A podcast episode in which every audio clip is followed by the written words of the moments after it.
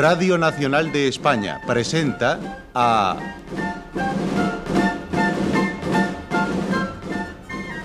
José María Rodero en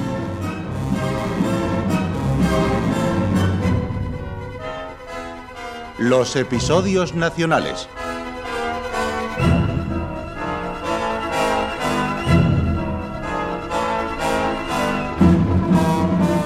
de Benito Pérez Galdós, en adaptación de Carlos Muñiz.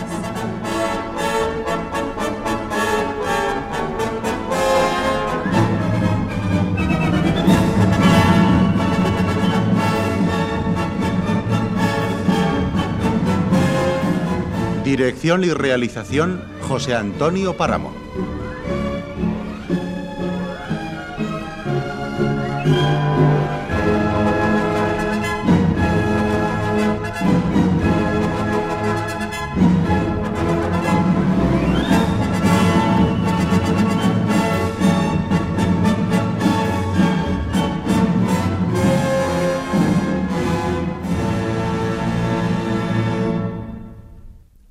Hoy presentamos La batalla de los Arapiles, tercera parte.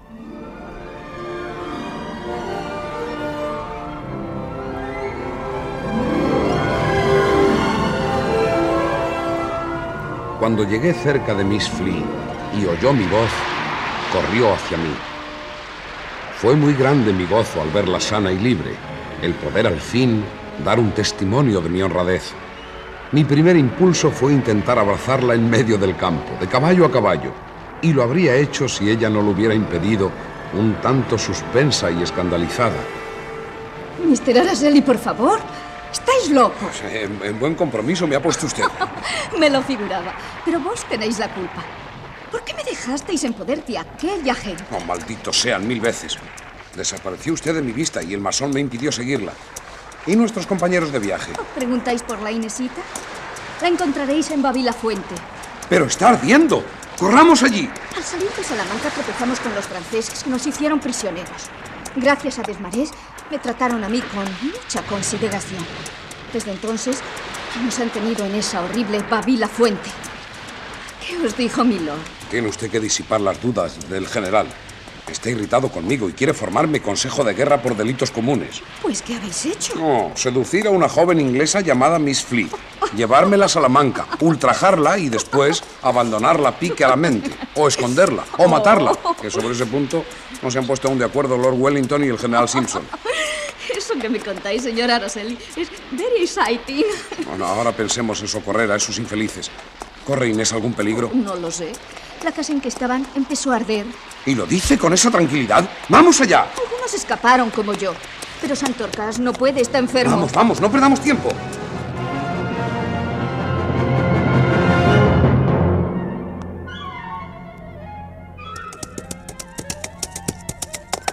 No querrá separarse de su padre. Os digo que está enfermo. La arrancaré por la fuerza. No querrá. Yo la llamaría una ave doméstica. No, señor Araceli. No pidáis a la gallina que vuele como el águila.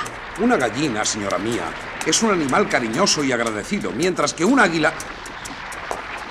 Pero esto es horroroso, Miss Flea. El pueblo arde por los cuatro costados.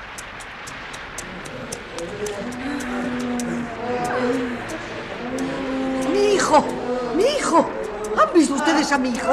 Es pequeño, tiene cuatro años. ¡Socorro! ¡Aquí! ¡Se está sofocando! Allá voy, espera. ¿Tú aquí? El general lo dirá. Señor, a este hombre le sorprendimos cuando saltaba una tapia tratando de huir. ¿Y por qué me lo trae? Fusilad del momento. A estos canallas afrancesados que sirven al enemigo se les aplasta como se les coge. Y nada más. Mi general, mi general, a, a este desgraciado le conozco. Se llama Monsalud. Sin duda ha servido a los franceses, pero yo le debo un favor. Sin su ayuda no hubiera podido salir de Salamanca. ¿A qué viene ese sermón? ¿Qué quieres? No, que le conmuten la pena, señor. ¡Pero rayos y centellas! Araceli, ya estamos con blanduras. Quitadme de delante a esa sabandija. Es preciso castigar a alguien. ¡A alguien! ¿Qué mira usted, señora? Le parezco un hombre cruel. Ya sé que a sus compatriotas me están echando mala fama. Yo, yo no he dicho nada, general. Pero lo está pensando. Todos lo están pensando. Bueno, le perdono la vida. Que le den 200 palos ahí, detrás de la iglesia. ¿200 palos? Prefiero que me den cuatro tiros. Así moriré antes. General, arden todas las sementeras y las eras del lado de Villor. Y arde también Villoruela, y Riolobos y Huerta. ¡A Villorio! ¡Vamos a Villorio! ¡Preparados! Y tú, Araceli, quédate aquí aguardando órdenes. Encárgate de apagar el fuego, salvar a la gente y encontrar víveres. Y a ese bribón, cuidadito con perdonarle un solo palo. ¡200 palos! ¡Ni uno menos! ¡En marcha!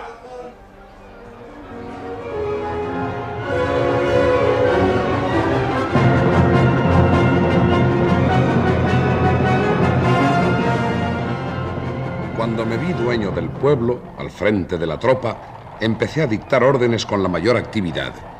La primera fue librar al prisionero del castigo. Miss Flea me indicó la casa donde estaba Santorcaz, que apenas había sido tocada por las llamas.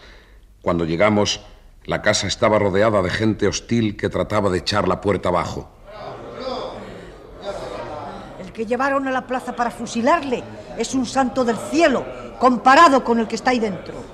Este es el capitán general de todos esos luciferes. Y que lo diga.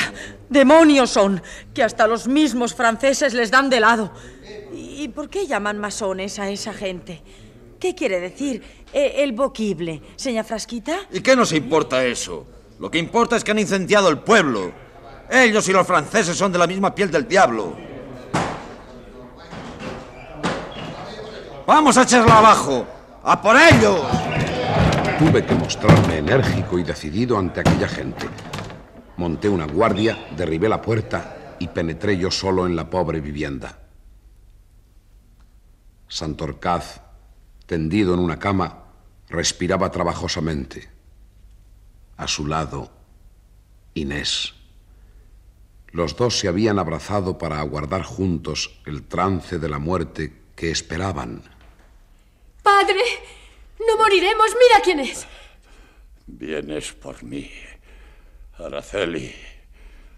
Ese tigre carnicero que os manda te envía a buscarme. Matasteis ya a Monsalud. No matamos a nadie. Lo oyes, padre. No va a pasarnos nada. Gabriel.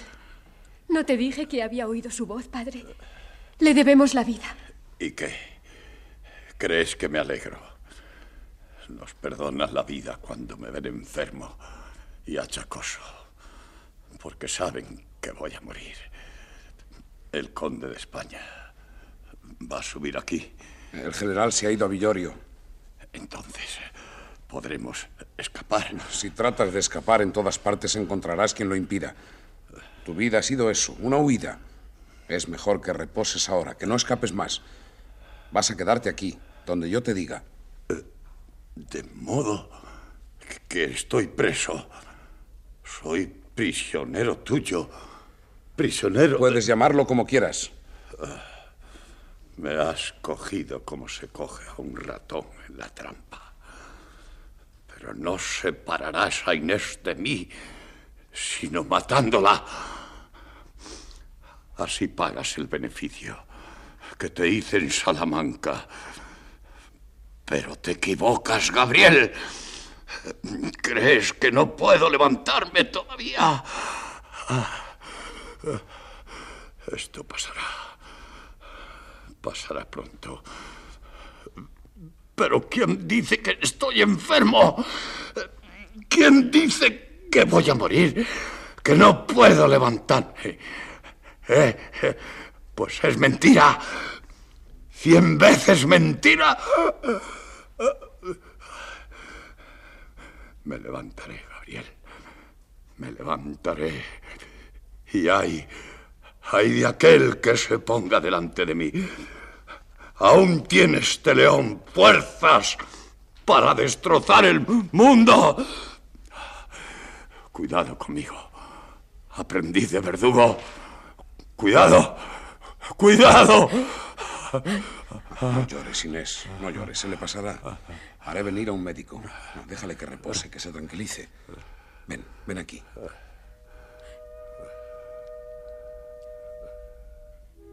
Se quedará dormido. A veces tiene estos ataques de ira contra todo. Luego, la fatiga le rinde y se queda así. Pobre, sufre mucho. Cuando le hablo de mi madre también se irrita, igual que ahora. Voy a escribir a tu madre hoy mismo, diciéndole que te he encontrado. Ya verás, en cuanto se entere, vendrá a buscarte. Gracias, Gabriel. Gracias. Es todo lo que se te ocurre decirme. Hace seis meses que te busco. Seis meses de fatigas, de penas, de desesperación. Gracias. ¿Te parece suficiente? ¿Y cuando ibas recorriendo España buscándome, ¿te acompañaba siempre esa señora inglesa? Inés. Pero es que tienes celos ahora. Esa mujer me hizo preguntas muy extrañas mientras estuve con ella. ¿Qué es lo que busca de ti? ¿Qué quiere? Si realmente yo mismo no lo sé. No sé lo que quiere Miss Flea. Y hasta me ha puesto en un gran compromiso. Se ha murmurado de mí. Yo puedo jurarte, Inés. No, no digas nada. Yo te creo. Pero tú tienes que confiar también en mí del todo. ¿Es que lo dudas? Lo dudas tú, Gabriel. Lo sigues dudando, no lo niegues. ¿A qué te refieres? Dudas de él y de mí. No entiendes por qué no quise irme contigo. ¿Por qué preferí quedarme a su lado? Es cierto, eso es cierto. No me acordaba de tu madre y decía mirándote, esta pícara ya no nos quiere. Os quiero a todos, a todos. Pero también amo a mi padre. Sí, pero tu padre se burló de nosotros. Verás, cuando me raptaron, no sentía por él más que horror, espanto. Un día le dije que le tenía por el ser más despreciable de la tierra. Y entonces fue cuando me dijo que era mi padre. Esta revelación me dejó tan suspensa, tan anonadada, que ni siquiera pude contestar. Aquel hombre se había puesto de rodillas ante mí y besándome las manos me dijo que él no era un hombre malo. ¿Y tú sospechaste algo de tu parentesco con él? Verás, yo había notado cierto misterio en su fisonomía, pero hasta entonces no vi, no noté nuestro gran parecido. Entonces me contó la historia de su vida, las razones que tuvo para hacer lo que hizo y, y sentí nacer en mí un gran cariño. ¿Tanto has llegado a quererle? Le dije, le dije entonces cuántas palabras de consuelo se me ocurrieron. Por primera vez en su vida era feliz. Y ya ves, desde entonces hemos estado muy unidos. Inés. Inés. ¿Dónde estás? Se ha ido ya ese verdugo. Gabriel es un buen muchacho, padre. Va a buscar un médico y te va a ayudar. Ven, hija, ven. Pon aquí tu mano sobre mi frente para que huyan de mí estas ideas tristes que tengo dentro del cerebro y en mi corazón. Aprieta fuerte. Me duele tanto sentir. No sufras, padre. ¿Qué temes ahora? Acércate al oído. Así. ¿Piensas irte con él? Pregúntame otra cosa, padre. Ya sabes que nunca me separaré de ti. Gracias. Gracias, Inés. Salí precipitadamente de la habitación porque aquella escena me conmovía demasiado. Dispuse todo para que de nada careciesen y mandé acudir a un médico. ¿Cree usted que tendremos batalla? Yo no lo creo. Los franceses no hacen más que huir. Los ingleses ya están cansados de perseguirles y con toda la razón. Esto se va pareciendo a un juego. Comandante, comandante Araceli. Y Yescas, amigo. ¿Te has pasado los ingleses? En cierto modo, algunos de nosotros mandaremos tropas británicas, es deseo del Lord. Todos tenemos que aprender de todos. ¿Dónde los tenemos ahora? Los franceses no pararon hasta pasar el Duero por Tordesillas, extendiéndose hasta Simancas. Allí Marmont ha reforzado su ejército con la división de Bonnet. Hay que tener buenas piernas para seguirles. Sí, a esto lo llaman hacer la guerra. Marmon no aceptó la batalla en el Guareña y ahora tendremos que buscarle en el Pisuerga, en el Adaja o tal vez en el Manzanares. Vosotros saldréis mañana de madrugada. Lo ha dispuesto el general Lee. Nosotros nos quedamos. La gente no puede dar un paso más. Bueno, ya que te quedas, voy a confiarte algo muy personal.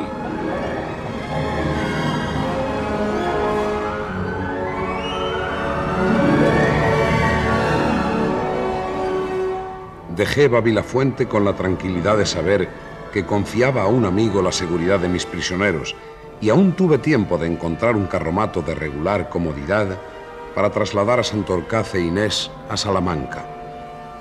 Partimos de madrugada hacia Tordesillas, aunque sin esperanzas de que los franceses se dispusieran a presentar batalla. ¿No dice que el viajar ilustra? No, come y calla, Tribaldos. Pues yo me digo que de esta guerra salimos todos sabios. Dos semanas llevamos de marchas y contramarchas y todo para qué. Otra vez estamos cerca de Salamanca. ahora vamos a San Cristóbal. Señor Araceli. ¿No os ha ocurrido nada desde ayer? No, nada, señora. No me ha pasado nada. ¿Y a usted? A mí sí, pero ya os lo contaré más adelante. ¿Por qué me miráis de ese modo? ¿También vos estáis pensando que he cambiado mucho? En efecto, la encuentro extraña. No me encuentro bien, no, no sé lo que tengo. Ah, ¿No, no sabéis?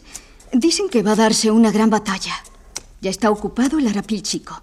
Dicen que es una buena posición la nuestra. Lo es, estoy seguro. El duque de Ciudad Rodrigo es un gran estratega. ¿Cuándo será la batalla? Mañana. Parece que os alegráis. Será una gran batalla y ganaremos. Pero muchos morirán. ¿No habéis pensado que, que podéis ser uno de ellos? ¿Yo? ¿Y qué importa? Es el riesgo del militar y también su orgullo. Oíd bien, Araceli, lo que voy a deciros. Si no entráis en fuego mañana, avisádmelo. Adiós. Adiós. Pero no, no, no, no se vaya, guarde. ¿Qué es lo que quiere decir?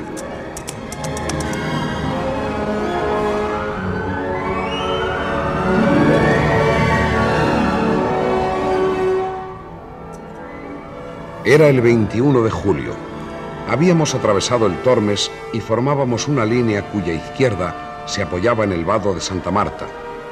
Una pequeña división inglesa ocupaba Cabarrasa de Abajo, el punto más avanzado de la línea anglo-hispano-portuguesa.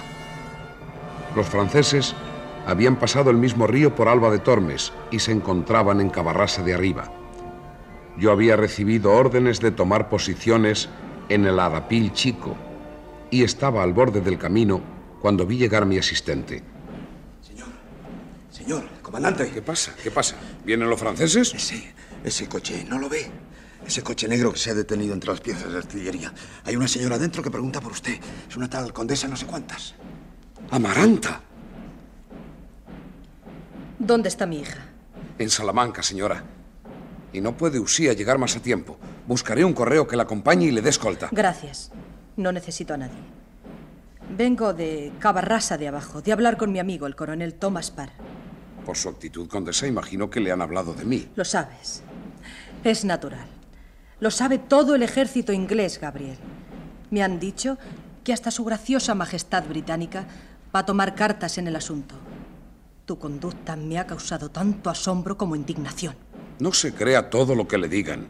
Es un error, una equivocación, por no decir una calumnia. Conozco al coronel Parr. Es un hombre honrado. Pero no es solo él quien lo afirma. Estoy segura que el mismo Wellesley. Bueno, yo no puedo acusar a nadie, pero no es verdad. Están equivocados todos, señora, todos. Yo he dado pruebas. Yo merezco... ¡Basta, que- Gabriel! La persona agraviada se dispone a querellarse contra ti ante las leyes inglesas para que cumplas tu palabra. ¿Pero qué palabra? ¡Están locos! Está bien, basta. Si eres inocente, tendrás ocasión de demostrarlo. Dime, ¿dónde está Inés? No puedo esperar más. Mañana se dará una gran batalla. ¿Ve usted aquellos encinares allá abajo? Pues allí, detrás, está esperándonos el ejército francés. Esto es un campo de batalla, condesa. Allí hay 47.000 franceses. Mañana muchos morirán. Yo puedo ser uno de ellos. ¿Pensáis que es momento de mentir, de engañar, de ocultar la verdad? Tenéis que creerme. ¡Eh! ¡Ese coche! ¡Está estorbando! Tengo que irme, Gabriel. ¿Dónde la encontraré en Salamanca? En la calle del Cáliz. Tiene que creerme. Dígale a Inés que la quiero.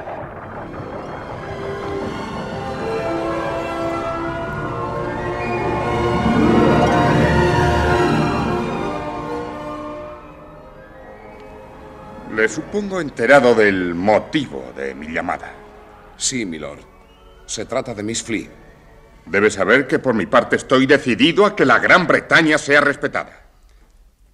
Puedo... Llegaré hasta donde tenga que llegar. ¿Puedo mm, formular una petición? Hable, comandante.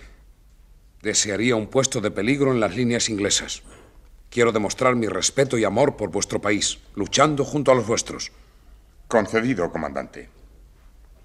Brigadier Pack. En la ayudantía del 23 de línea que está vacante, ponga usted a este joven español que desea morir por la Gran Bretaña. Gracias, general. Y espero que más adelante Miss Flea se decida a sacaros de dudas respecto a mi honradez. La desesperación no es la principal fuente de valor, pero sí una de ellas. Yo me alegraría de ver mañana al señor Araceli en la cumbre del Arapil Grande. Los franceses se disponen a ocuparlo. Será la primera acción de batalla. Nosotros vamos al lugar de Torres, en la extrema derecha de la línea. Más bien para observar al enemigo que para atacarle. El Lord sabe disponer las cosas. El 23 de línea subirá al Arapil Grande, mientras que Picton y el portugués Durban guardan el paso del Torres. A un lado y otro del lugar llamado de Arapiles se elevan dos grandes cerros, pequeño el uno, grande el otro, como dos esfinges de tierra levantadas frente a frente, mirándose y mirándonos. El Arapil chico nos pertenecía, el otro, el grande, iba a ser desde ese momento la codiciada presa de los dos ejércitos. Y allí, entre los dos cerros, al día siguiente se iba a desarrollar el verdadero prefacio de Waterloo, donde iban a sonar por última vez las trompas épicas del imperio francés. Señor oficial Spanish, dignaos honrarnos aceitando este pedazo de carne y este vaso de ron. Y así brindemos a la salud de la España y de la vieja Escocia. A la salud del rey Jorge III. ¡Hurra! ¡Hurra! ¡Hurra! ¿Y estos de los trajes a cuadros quién son? Escoceses, tribaldos. Cuadros rojos y negros. Resulta bonito, pintoresco. Los otros, los de las casacas rojas, son los ingleses. Y los que veas con capas blancas y sombreritos picudos emplumados, esos son oficiales. Parecen pájaros zancudos, con alas y con pico, y tan altos como son. ¿Y escoceses, ingleses, irlandeses no son todos? No, no exactamente. Son como, como portugueses y españoles. Son distintos. ¿Ves allá arriba? Es la ermita de Santa María de la Peña. Allí tendremos que subir mañana. Y los franceses acudiendo estopa. Además cuando amanezca vamos a tener el sol de cara. Sí, ya, ya lo veo. ¿Y usted se ofreció voluntario? ¿Cómo? A venir a esta brigada con esta gente. Es una misión peligrosa y es natural que no lo comprendas. Ni puedo explicártelo tampoco. Ah, duerme ahora. Aprovecha lo que nos queda. Con las primeras luces empezará todo. Mi, mi comandante, mi paisano ¿Como hormigas quién? Los que suban al arapil grande. No va a quedar ni uno. Es lo que se llama carne de cañón. Los mandan para eso.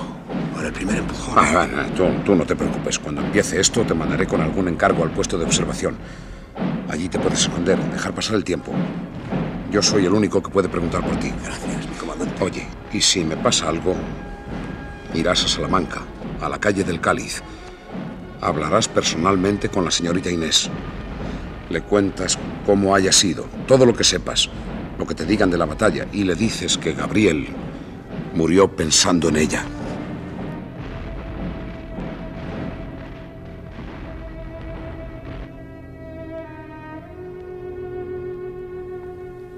Con las primeras luces del día, la brigada se puso en marcha hacia el Arapil Grande. A medida que nos acercábamos, nos convencíamos de que los franceses se nos habían anticipado por hallarse más próximos. Los ojos de todos se fijaban en la ermita situada como a la mitad del cerro. Cuando estábamos a unas 100 varas de Santa María de la Peña, nos salieron los franceses al encuentro. 23 de línea cayó como una tromba sobre las columnas francesas. Se trabó un combate vivo, cuerpo a cuerpo, que en principio llegó a darnos una victoria parcial. Nuestra desventaja era ignorar la fuerza que podían enviar los franceses.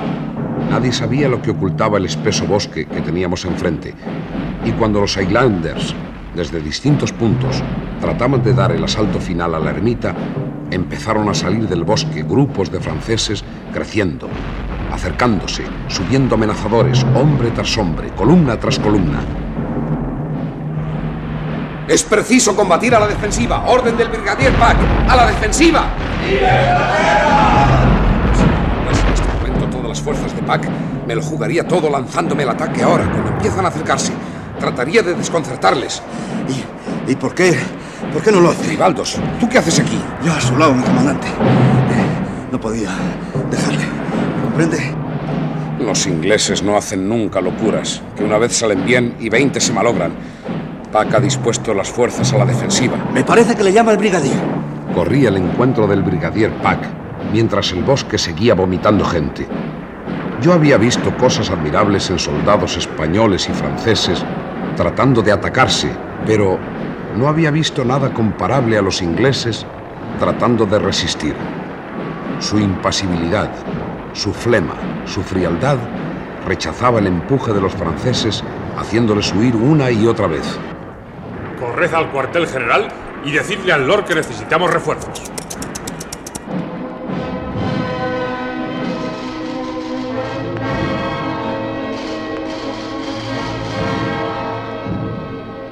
Mi general, el brigadier Pack solicita refuerzos. No podemos seguir resistiendo. Yo no he mandado a Pack que domine por completo el cerro porque es imposible. Lo único que me interesa es impedir a los franceses que se establezcan. Extienden su línea, mi general. Tratan de envolvernos. Está bien. Que lance la artillería sobre el cerro. Y que avance el centro sobre las líneas enemigas. La caballería de Stapleton Cotton. Vuelvo a mi puesto, mi general. Traslade mis saludos al brigadier Pack.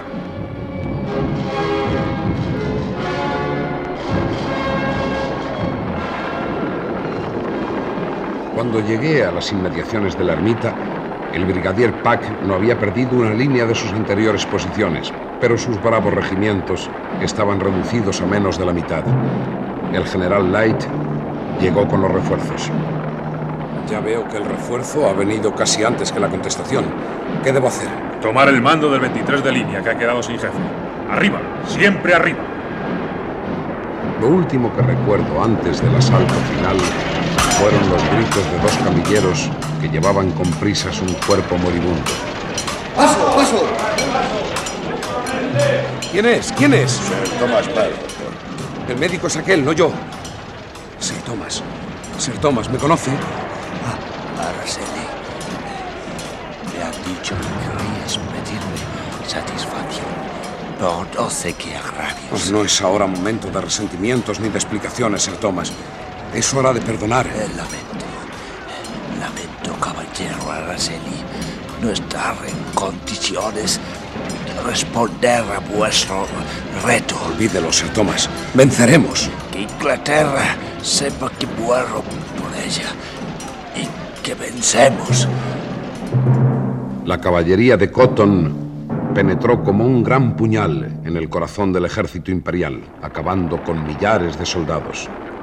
Poco a poco los franceses fueron abandonando el cerro y los ingleses ocupándolo sin precipitación. Al fin, caía la tarde cuando vimos a los desparramados grupos del ejército francés desaparecer en el bosque. ¿Ha visto, mi comandante? Están deshechos. Ya no pueden rehacer las líneas, se van. La descarga de Cotton ha sido como una gran cuchillada. Ahora solo nos falta echar a estos últimos franceses que se resisten a abandonar la cumbre de la Rapil. Reorganicé a mis hombres y me lancé al ataque que debía ser definitivo. En lo alto de la Arapil Grande vi ondear una bandera, un águila del ejército imperial. Recuerdo que mis ojos se habían clavado en ella y sin saber cómo, agarré el palo de la bandera y quise arrancarlo de donde estaba. Una bayoneta se clavó en mi carne. El hombre que me disputaba aquella arpillera sin color y yo caímos al suelo abrazados. Rodamos por una pendiente cumbre abajo.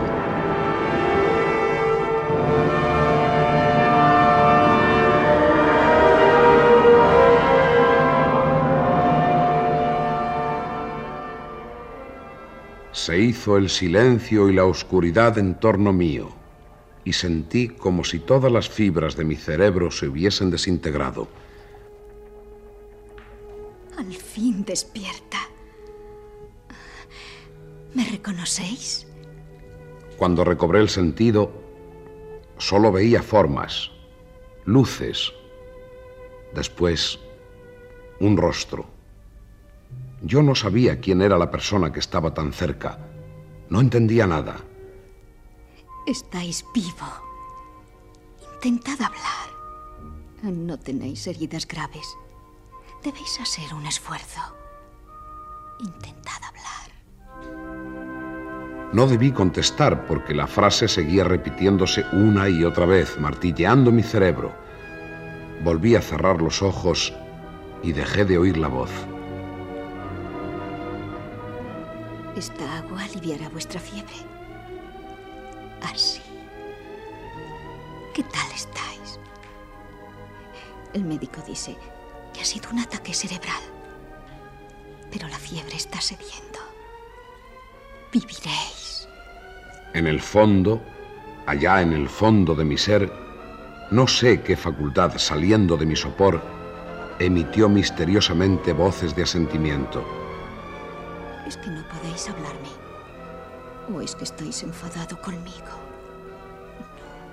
No, no debéis estarlo. Si no nos vimos en los últimos días, fue porque no me lo permitieron. Ha faltado poco para que me enviasen a mi país dentro de una jaula. Pero no me pueden impedir que cuide a los heridos. Pobre señor, don Gabriel de Araceli, ¿en qué estado tan lastimoso se halla? Hermano, podéis retiraros a cuidar de los otros enfermos. Yo velaré esta noche. No sé si fue aquella noche cuando pude hablar o fue a la noche siguiente. El tiempo tenía para mí una dimensión diferente. Los ojos de Miss Flea, eso sí que lo recuerdo bien, no dejaron de mirarme en silencio durante muchas, muchas horas. ¿Os sentís mejor? Sí. Dadme vuestras manos. Oh, están frías, pero yo las calentaré. Gracias. Araceli, sabed que os amo. Me habéis oído. Sé que no está bien que lo diga una mujer que no es correspondida, pero es inevitable. Ya os amaba de antes, de mucho antes de conoceros. ¿Por qué, Miss Flea? ¿Por qué antes? Hace años, mi hermana Lillian fue seducida por Lord Grey en Inglaterra. Sufrió mucho. Yo traté de ayudarla, pero nadie pudo hacerlo. Lillian se suicidó. Desde ese momento odié a ese hombre como no se puede odiar más. El mayor de mis hermanos quiso castigarle. Se batió con él en duelo y Lord Grey lo mató. Cuando vine a España y me dijeron vuestro nombre, quise conoceros y desde ese momento os adoré. Al oír esto, la extraña madeja que era entonces mi cerebro se revolvió como una maraña. Los hilos entraban y salían tratando de ponerse en orden. Poco a poco empezaron a encontrar de nuevo su sitio y su razón. No. No me contestéis una sola palabra. ¿Sabéis que Inés y el bribón de su padre están otra vez en Salamanca? No sé quién los trajo, pero el desgraciado masón anhelaba tanto la libertad que, que he conseguido del general un salvoconducto para que salga de aquí y pueda recorrer con libertad toda España. ¡No! ¿Qué tenéis? ¿Qué os pasa? Oh, ¡Maldita seas! Inés. Inés. Usted. Usted ya sé quién es. Por su culpa perdí la estima de la condesa Y también acabaré perdiéndola a ella. Otra vez empieza el delirio. Y yo he sido la causa de esta alteración.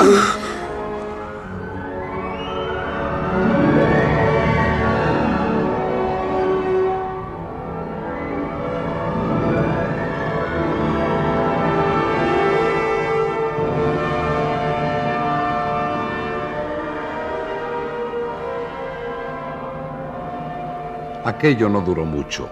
Mi propia debilidad me rindió y caí en el lecho sofocado por la indignación.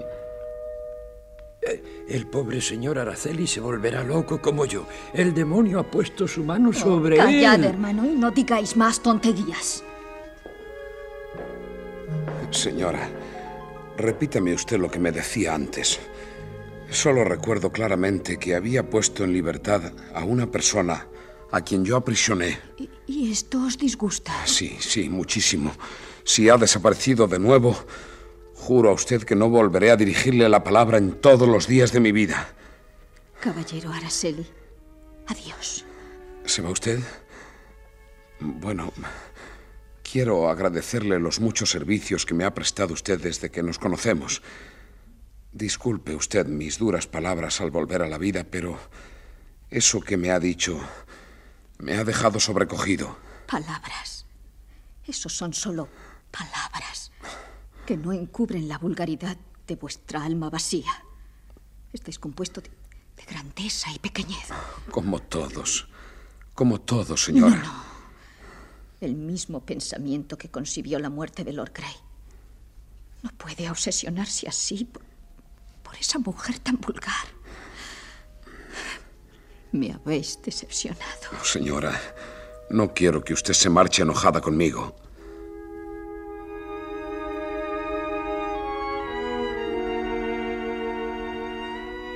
La inglesa salió llorando de aquella habitación que ahora veía claramente.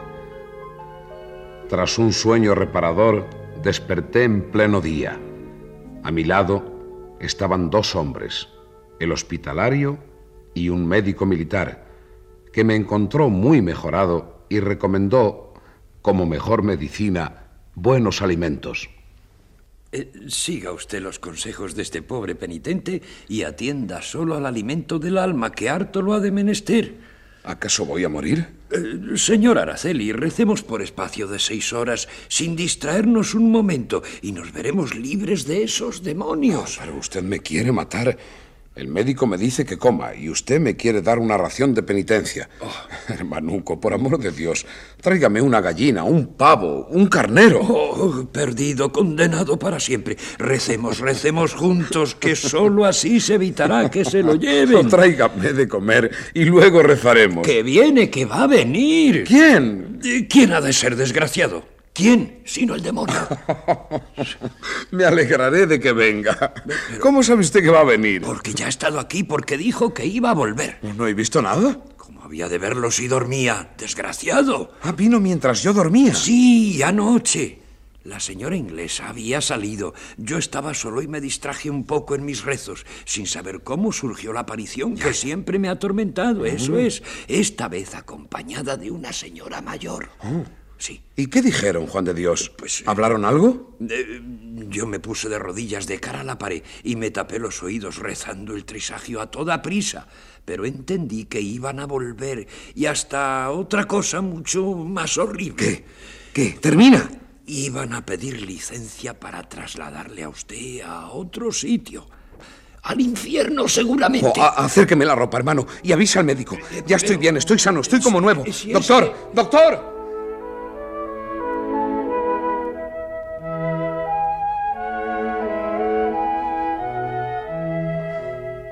Con grandes cuidados, rodeado por los mimos de las dos personas a quienes amaba más en este mundo, fui trasladado a Salamanca, a la famosa casa de la calle del Cáliz, donde había encontrado a Inés y a su padre juntos.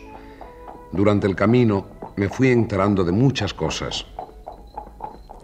¿Y la batalla se acabó? Cuando se cansaron de matarse. Cuando yo caí, los franceses se retiraban. Y aún se siguen retirando, ya lo creo. Lord Wellington debe andar todavía persiguiéndoles por Valladolid o por Burgos. Y tú te portaste como un héroe, cogiendo un águila. Ya me ocuparé yo de que te den algún grado por eso. Te encontraron en una zanja grande, entre muchos muertos y heridos, abrazado con el cadáver de un abanderado francés que te mordía el brazo. Qué horrible. ¿Por qué seréis tan locos los hombres? La gloria militar y los muertos de las batallas debieran enterrarse en una misma fosa. Gabriel, ¿Qué quieres? dime una cosa. Otra vez te lo he preguntado ya. ¿Quién es Miss Flea? La señora inglesa, la que estuvo conmigo en Salamanca, la que nos ayudó. Es que vuelves a tener celos. Gabriel, no me engañes. Miss Flea te recogió en el campo de batalla. Ella lo ha negado, pero es verdad, nos lo han dicho. ¿Por qué te salva y ayuda tantas veces? Se trata de una historia ridícula, una especie de, de extraña leyenda, como los romances que ha leído con demasiada frecuencia esa inglesa. Y tú eres su héroe, ¿verdad? ¿Y quién te ha quitado de la frente ese mechón de pelo, Gabriel? ¿También ha sido Miss Flea? ¿Eh? Bueno, habrá sido el médico, Inés. No lo sé, yo te juro que no lo sé. Vamos, Inés. ¿No ves que está muy cansado? Tiempo habrá de daros explicaciones. ¿Y tu padre, Inés? Ni siquiera te he preguntado. Otra historia, Gabriel. Esa es otra historia. El mismo día de la batalla, sin encomendarme ni a Dios ni al diablo, me presenté en la casa de la calle del Cáliz. Tenía que ver a mi hija. Mira quién es, hija. ¿Acaso viene alguien a darnos noticias de la batalla? Malditos ingleses. Ahora son ellos el instrumento al servicio de la opresión y la barbarie. Ni uno va a quedar. Solo entonces estaremos libres otra vez. Soy yo, Santorcaz.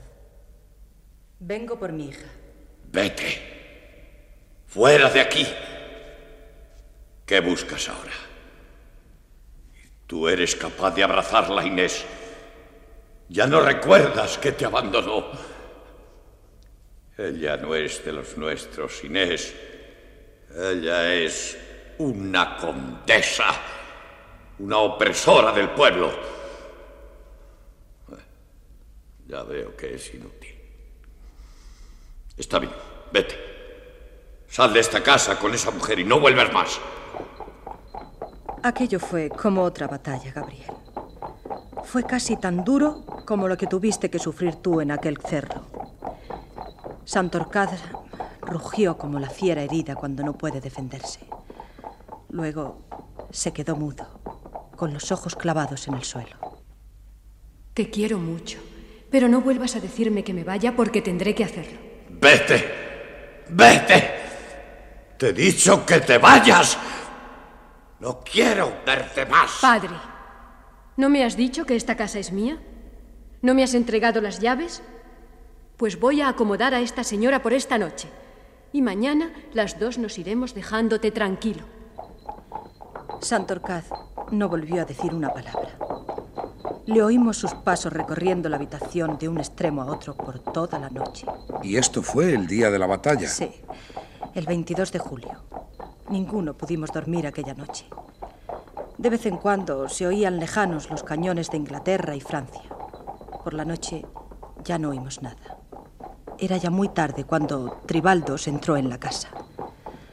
El pobre muchacho estaba consternado y aunque se las echaba de valiente, derramó algunas lágrimas. No hemos podido encontrarle. No sabemos dónde está. ¿Dónde vas, hija? Al Arapil, a buscarle.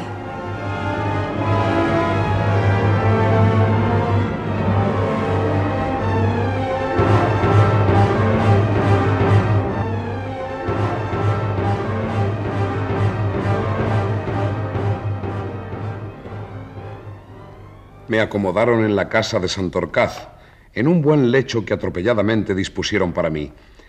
Me dieron de comer, lo cual agradecí con toda mi alma, y empecé a encontrarme muy bien. Por la noche, mientras la condesa escribía cartas a todo ser viviente según su costumbre, Inés me daba de comer. ¿Qué? ¿Te gusta? Mucho, muchísimo. Oye, ¿y Juan de Dios, el hospitalario? ¿Cómo es que no viene a verme? Volvieron a cogerle. ¿Qué quieres decir con eso? Ah, pero es que no lo sabes. Se ha escapado tres veces de un manicomio. Está completamente loco. ¿Qué me dices? Pero es que no te dabas cuenta. Para creerte a ti el demonio hay que estar completamente loco. ¿Sabes, Inés, lo que más me ayuda a restablecerme? La comida. Comes que devoras. No, no, la alegría. Es una alegría inmensa que me viene de lo más hondo, que me hace reír por cualquier motivo. Tienes una visita, Gabriel. ¿Yo? Una antigua conocida a quien debes grandes favores. Pase, Miss Flea. ¿De modo que parte usted definitivamente para Inglaterra? Oh, sí, sí, señora. Estoy cansada de la guerra y de España. Espero que no llevará usted malos recuerdos. Oh, no, señora, todo lo contrario.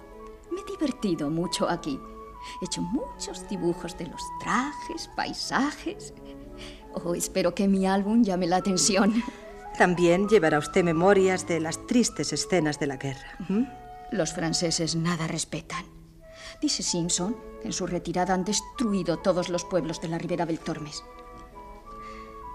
En cuanto a vos, caballero Araceli, debo felicitaros por haber contribuido con valor a la gran victoria de los arapiles. Lord Wellington sabe lo grande de vuestro comportamiento. Y sabe también que, que estaba equivocado en cuanto a mi comportamiento hacia usted. ¿Le ha dicho usted? Oh, sí. Todo eso se aclaró, caballero. En ese caso, tal vez se disipe la prevención que Su Excelencia tenía contra mí por motivos que nunca pude saber. ¿No saben que ante todo el ejército inglés, este caballero tuvo la desgracia o la fortuna de pasar por mi amante? Me gusta decirlo ahora delante de su prometida, por si alguna vez llegase a vuestros oídos alguna intencionada palabra. Gracias, Miss Flea. ¿Por qué? ¿Por decir la verdad? Pues por, por su bondad, por, por haberme recogido del campo de batalla con otros infelices Oh, compañeros. No, no. Estáis en un error. No fui yo. Fue vuestro asistente quien os encontró. A él podéis agradecerle. Bien, entonces, señora, permítame que le dé las gracias por... No, no. eh, quiero decir que ruego que no me guarde rencor por haber contribuido involuntariamente a esos ridículos rumores. Está bien. Gracias. Gracias. Adiós. Yo, mientras viva, no olvidaré la generosidad de usted. Me cuesta mucho trabajo olvidar. Pues a mí no.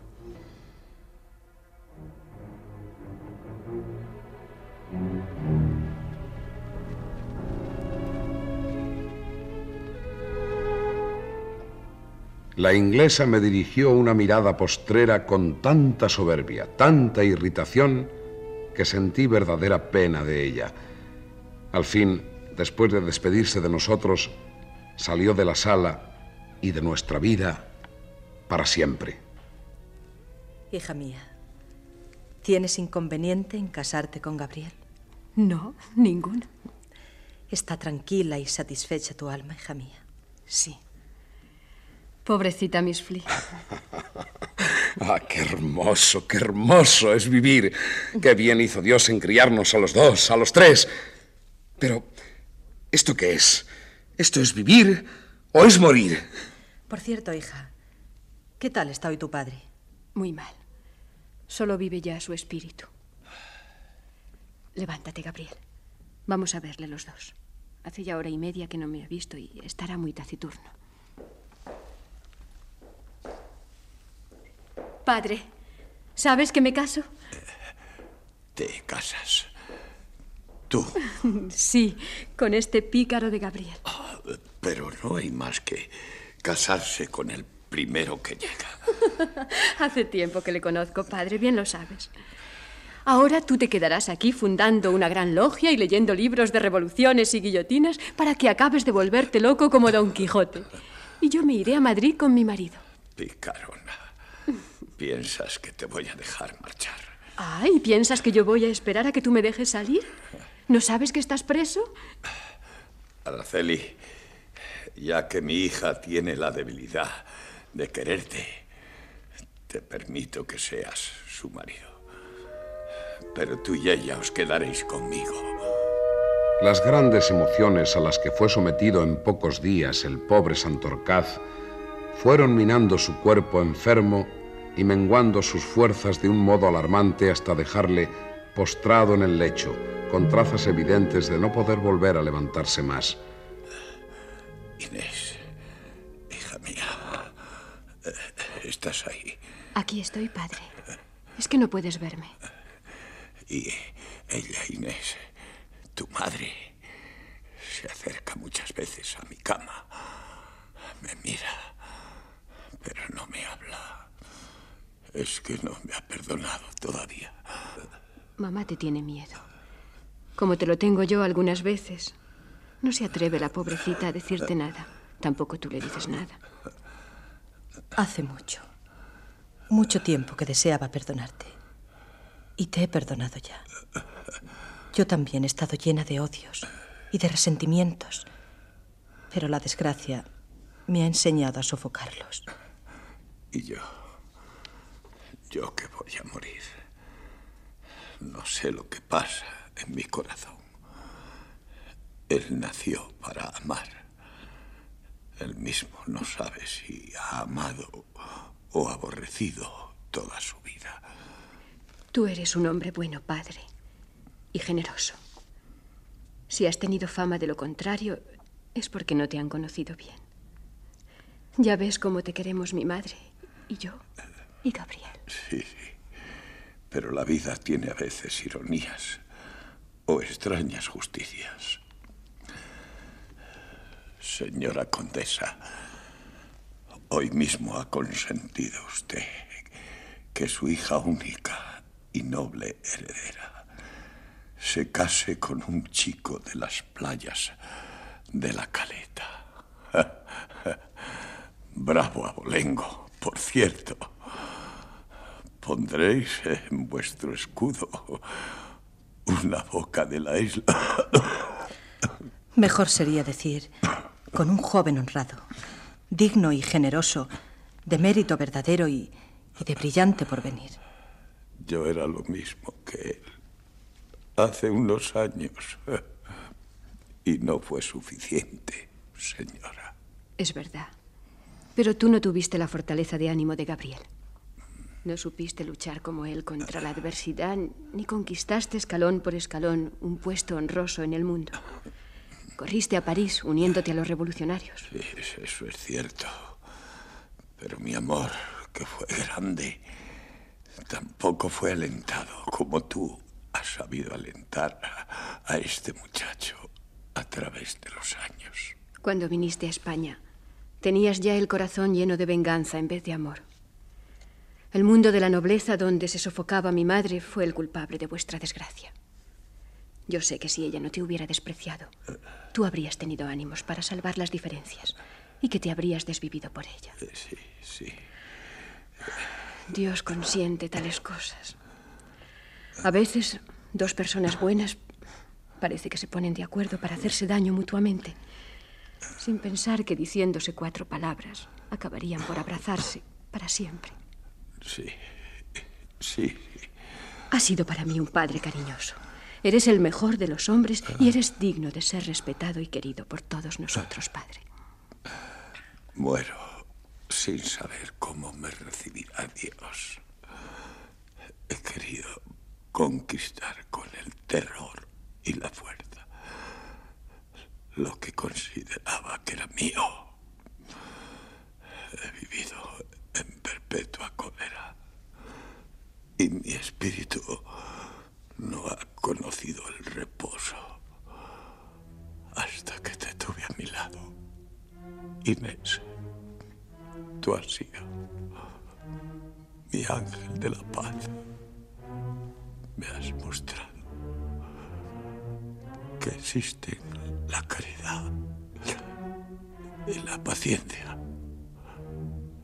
Que ellas mi alma, cierren mis ojos y me lleven delante de Dios. Cayó hacia atrás, estremeciéndose ligeramente. Cuando Inés y yo nos acercamos, nos pareció sentir el rumor de las negras aguas eternas agitándose al impulso de aquel cuerpo que había caído en ellas. Pero lo que oímos era la agitada respiración de la condesa, que lloraba con amargura su parte de culpa en aquella muerte prematura.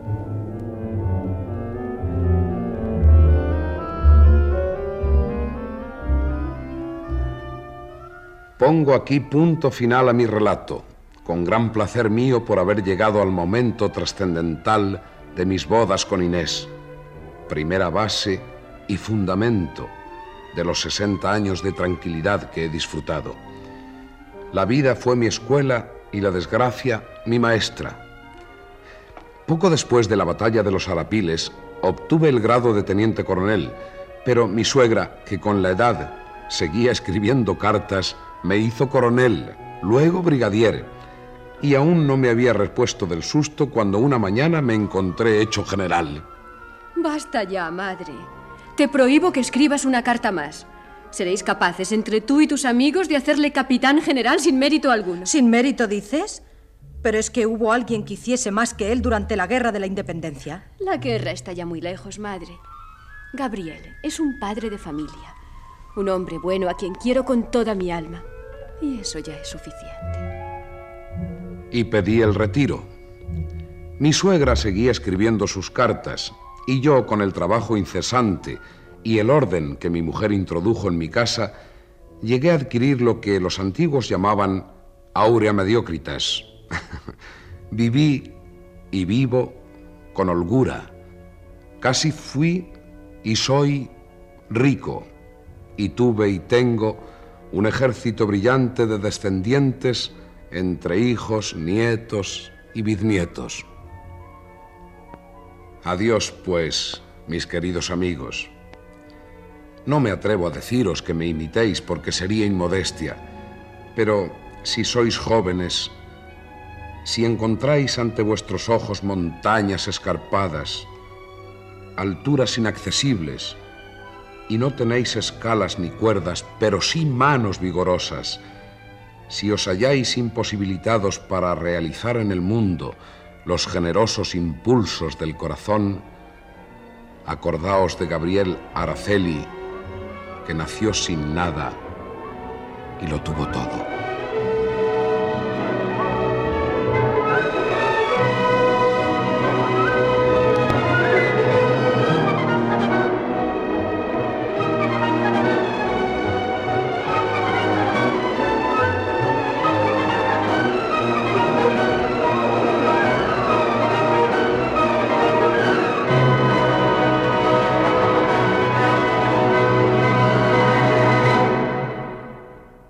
Han escuchado ustedes Episodios nacionales. La batalla de los Arapiles. Tercera parte. Ha sido interpretado por José María Rodero en Gabriel Araceli, María Masip en Amaranta, Aurora Hermida en Miss Flea y la compañía de actores de Radio Nacional de España.